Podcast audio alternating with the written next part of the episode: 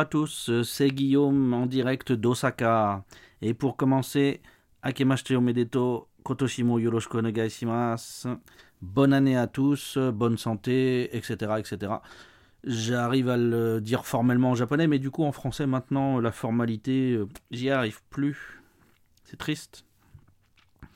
Donc nous sommes en janvier, il m'a fallu 20 jours pour arriver à me remettre euh, au travail sur les podcasts.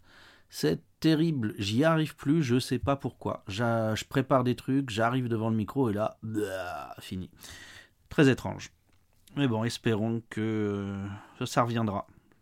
Parce que bon, 7 podcasts à maintenir, euh, ce serait dommage. Enfin, d'arrêter 7 podcasts, ce serait dur quand même. Oui, le septième, en fait, il n'est pas commencé, mais bon, c'est un détail, c'est un détail. Alors, euh, qu'est-ce que j'ai à vous raconter aujourd'hui? Qu'est-ce que j'avais mis dans ma petite euh, besace? Euh, Noël, Noël, Noël, je vous en ai parlé la dernière fois, je crois, mais on a fait un truc très famille cette année, un peu en avance, pour des raisons de date, vu qu'on n'a pas de jour férié à ce moment-là. Et donc je crois que je vous l'avais dit la dernière fois, donc je ne vais pas revenir dessus. En ce qui concerne le nouvel an, le nouvel an, on a fait ça plutôt tradit. Non, pas plutôt. Tradit comme d'hab, en fait. Donc euh, on se, on se comment dire, on se réunit chez mes beaux-parents le 31 au soir.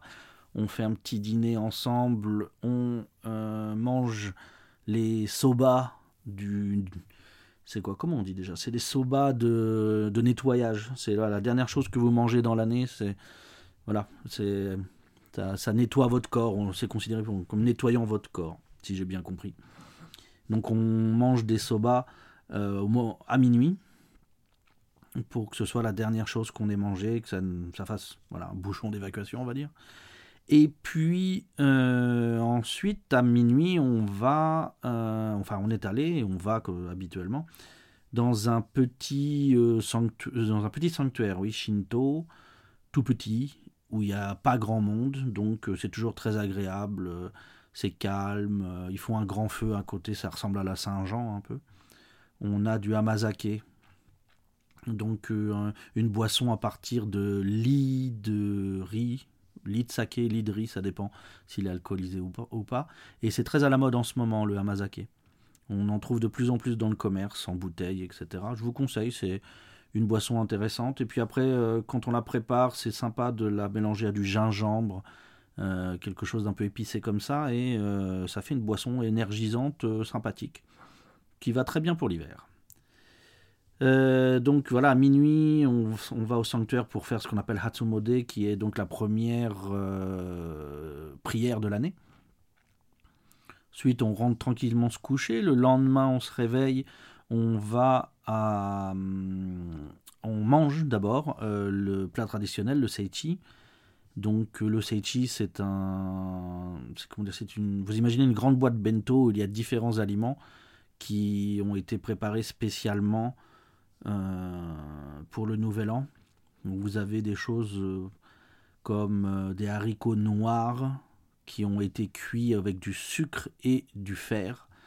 Voilà, pour la cuisson, il faut mettre un, des clous dans, le, dans, la, dans, la, dans le, la casserole. C'est voilà. un peu étrange. De la bardane, de la carotte fourragère, un type particulier de tofu dont j'ai oublié le nom, qui est du tofu que j'appelle le tofu, euh, le tofu éponge. Il est tout, euh, comme une éponge, je me souviens, avec l'humidité qu'il a dedans. Euh, qu'est-ce qu'on a d'autre? On a de la pâte de poisson, on a du konnyaku. On a du poisson aussi, on a une... c'est quoi? C'est que taille, taille, taille, taille. Euh, ça y est, pourquoi ça me revient pas? Euh, C'est quoi en français déjà Taille? Euh, taille, c'est une dorade, voilà, une dorade grillée froide. Et puis, on rajoute aussi, du coup, maintenant, à cause de moi, des éléments français, un petit peu de fromage, un petit peu de foie gras, et des choses comme ça. Je m'efforce d'apporter des choses qui se mangent froides pour respecter la tradition, puisque normalement, du 1er au 3, on ne peut pas utiliser de feu. Euh, donc il faut tout préparer à l'avance et manger froid. Euh, il y a des exceptions malgré tout, parce que maintenant on fait le zoni euh, chaud. À cette période-là, donc il y a une certaine utilisation de la chaleur quand même malgré tout maintenant. Ça me fait penser que sur les derniers jours de l'année, on a fait la ronde de prévention des incendies. Donc on fait le tour du quartier en criant attention aux incendies, prenez garde au feu, même une allumette peut provoquer un incendie. On fait des rondes comme ça euh, une fois par heure en début de nuit, de 9h à minuit, avec les enfants, etc. On fait ça chaque année pendant deux soirs de suite. C'est un bon moment assez, sympa. Et euh, pour les plus pour les plus vaillants, euh, dont on fait souvent partie, eh bien ça se finit au bar à partir de minuit.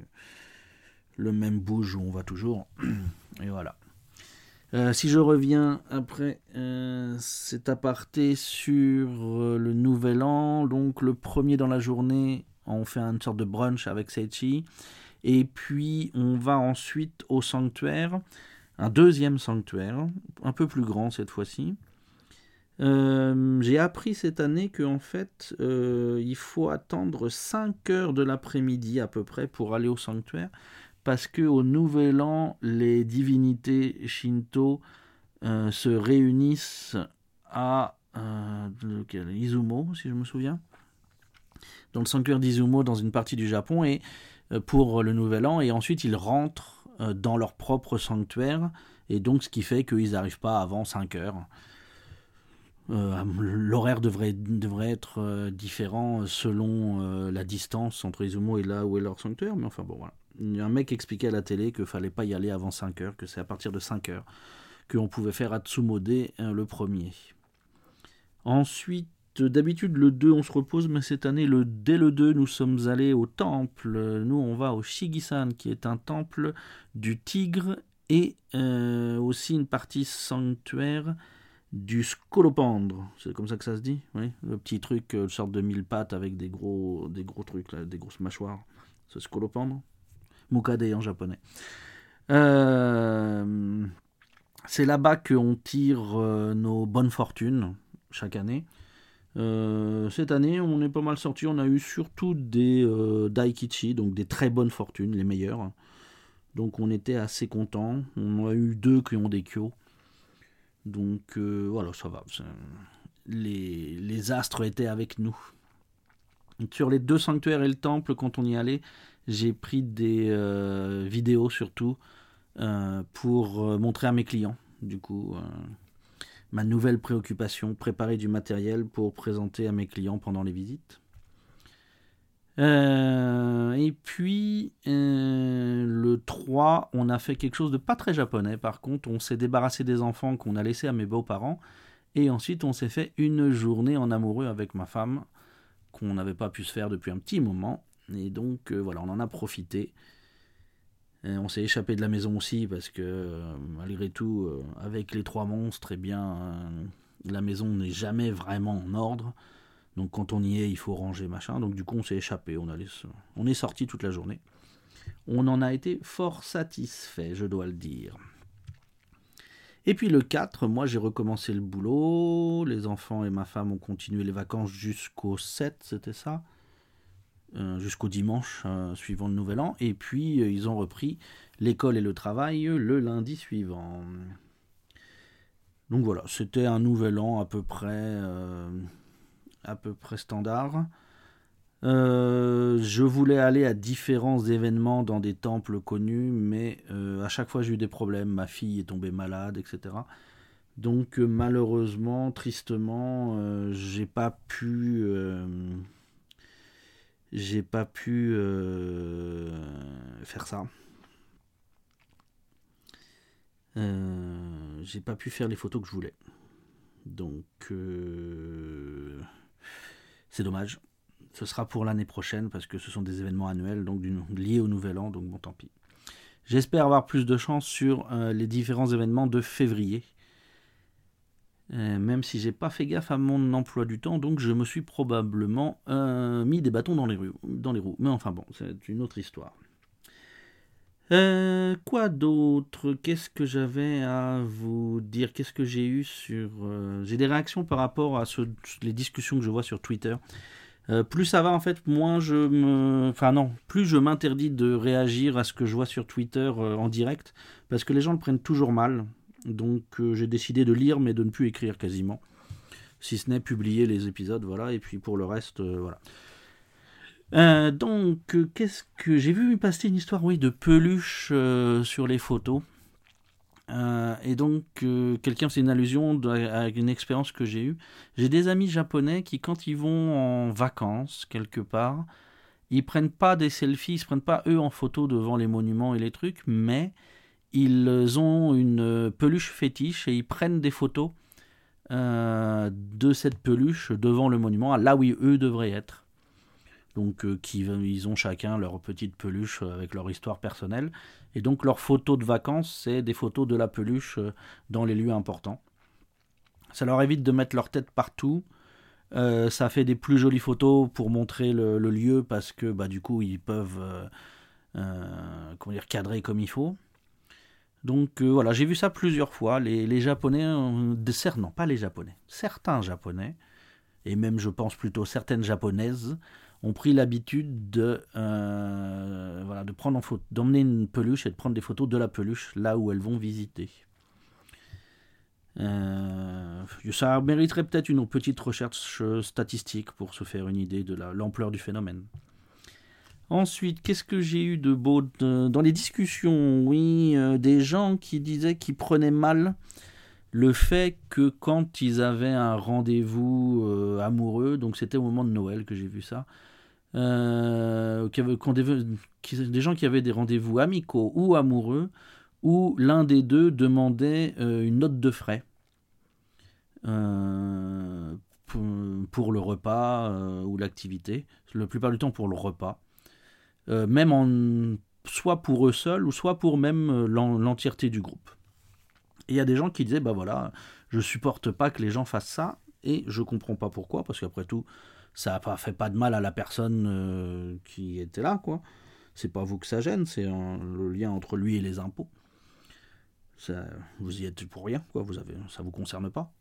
Et euh, le, c'est une pratique que moi je vois faire autour de moi depuis très longtemps, au Japon. Euh, tous les gens qui ont plutôt des activités euh, non salariées ou des activités salariées plus, des activités annexes, pour euh, diminuer leurs impôts, ils cherchent des frais un peu partout pour faire des déductions et donc ils ont l'habitude de prendre voilà un certain nombre de, de frais. Moi j'ai vu même des réunions familiales passer en note de frais par certains truchements, c'était légitime, et euh, donc euh, bah voilà, il se privait pas de le faire. Et bah personne le prenait mal ou quoi que ce soit, quoi. Voilà, c'était c'est la liberté de la personne. Après tout, chaque personne aurait pu demander euh, le même reçu, en fait, techniquement, je pense.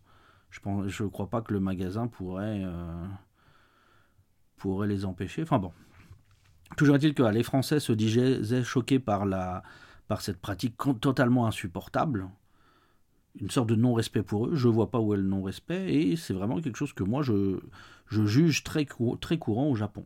Je l'ai vu très très fréquemment. Donc voilà.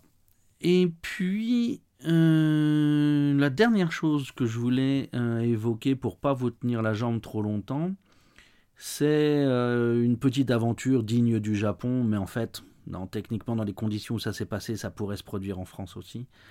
Euh, ma femme s'est mise une méchante mine au bar à côté de chez nous où tout le monde va, tous nos potes vont hein, tout le temps. L'autre soir, avant la fin d'année, hein, l'année dernière, et euh, au point que vraiment elle a dû être ramenée à dos d'homme. Hein. Elle s'était vraiment mise, euh, mise mal.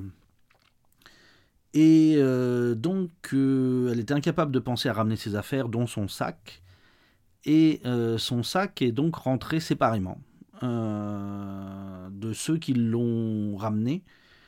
Il euh, y en a un qui s'est dévoué pour retourner au bar, récupérer son sac et nous l'a mis dans la boîte aux lettres. Alors on a une boîte aux lettres pour les, pour les colis, donc c'est là qu'il l'a mis, hein, pas dans la petite boîte aux lettres, hein, parce que c'est un gros sac de femme quand même. Et voilà, donc c'est. Je suis sûr qu'entre amis en, France, ce serait pareil.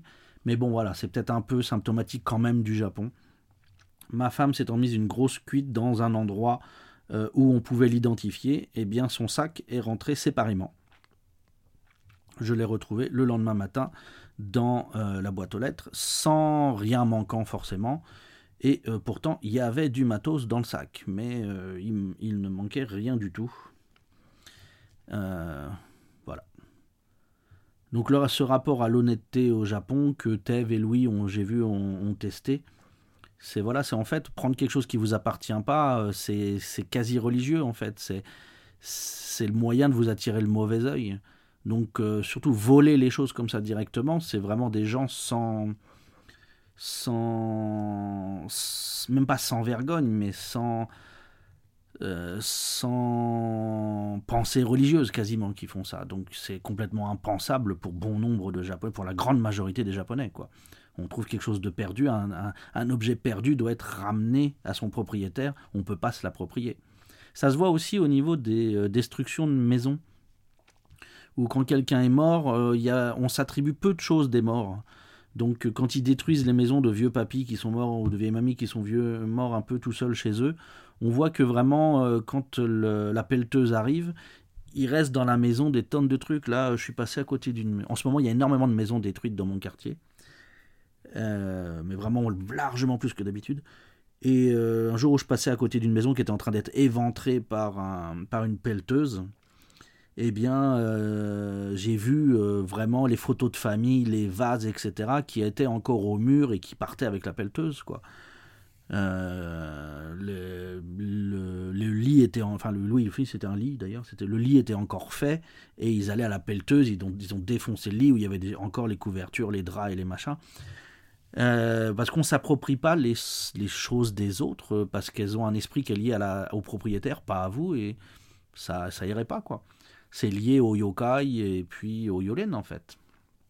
Donc je vous conseille le, petit podcast qui vient de sortir, euh, qui a déjà un ou deux épisodes, sur le sujet. c'est qui qui le fait? Amélie, c'est ça? Et le garçon de Mensetsu dont j'ai oublié le nom au moment présent. Mais euh, donc, euh, ce garçon fait le podcast Mensetsu qui est bien intéressant et je crois qu'il s'est associé avec Amélie de Tokyo pour faire euh, le podcast sur les yokai et les yolen. Donc voilà, une, recommandation. Sur ce, je crois que j'ai fini pour aujourd'hui. Je vous ai quand même, oui, parlé pendant un bon moment. J'espère qu'au moins il y avait deux trois choses intéressantes dans la question et en espérant vous retrouver bientôt si j'ai le courage de me remettre devant le micro. Allez, encore une fois, bonne année à tous et à bientôt.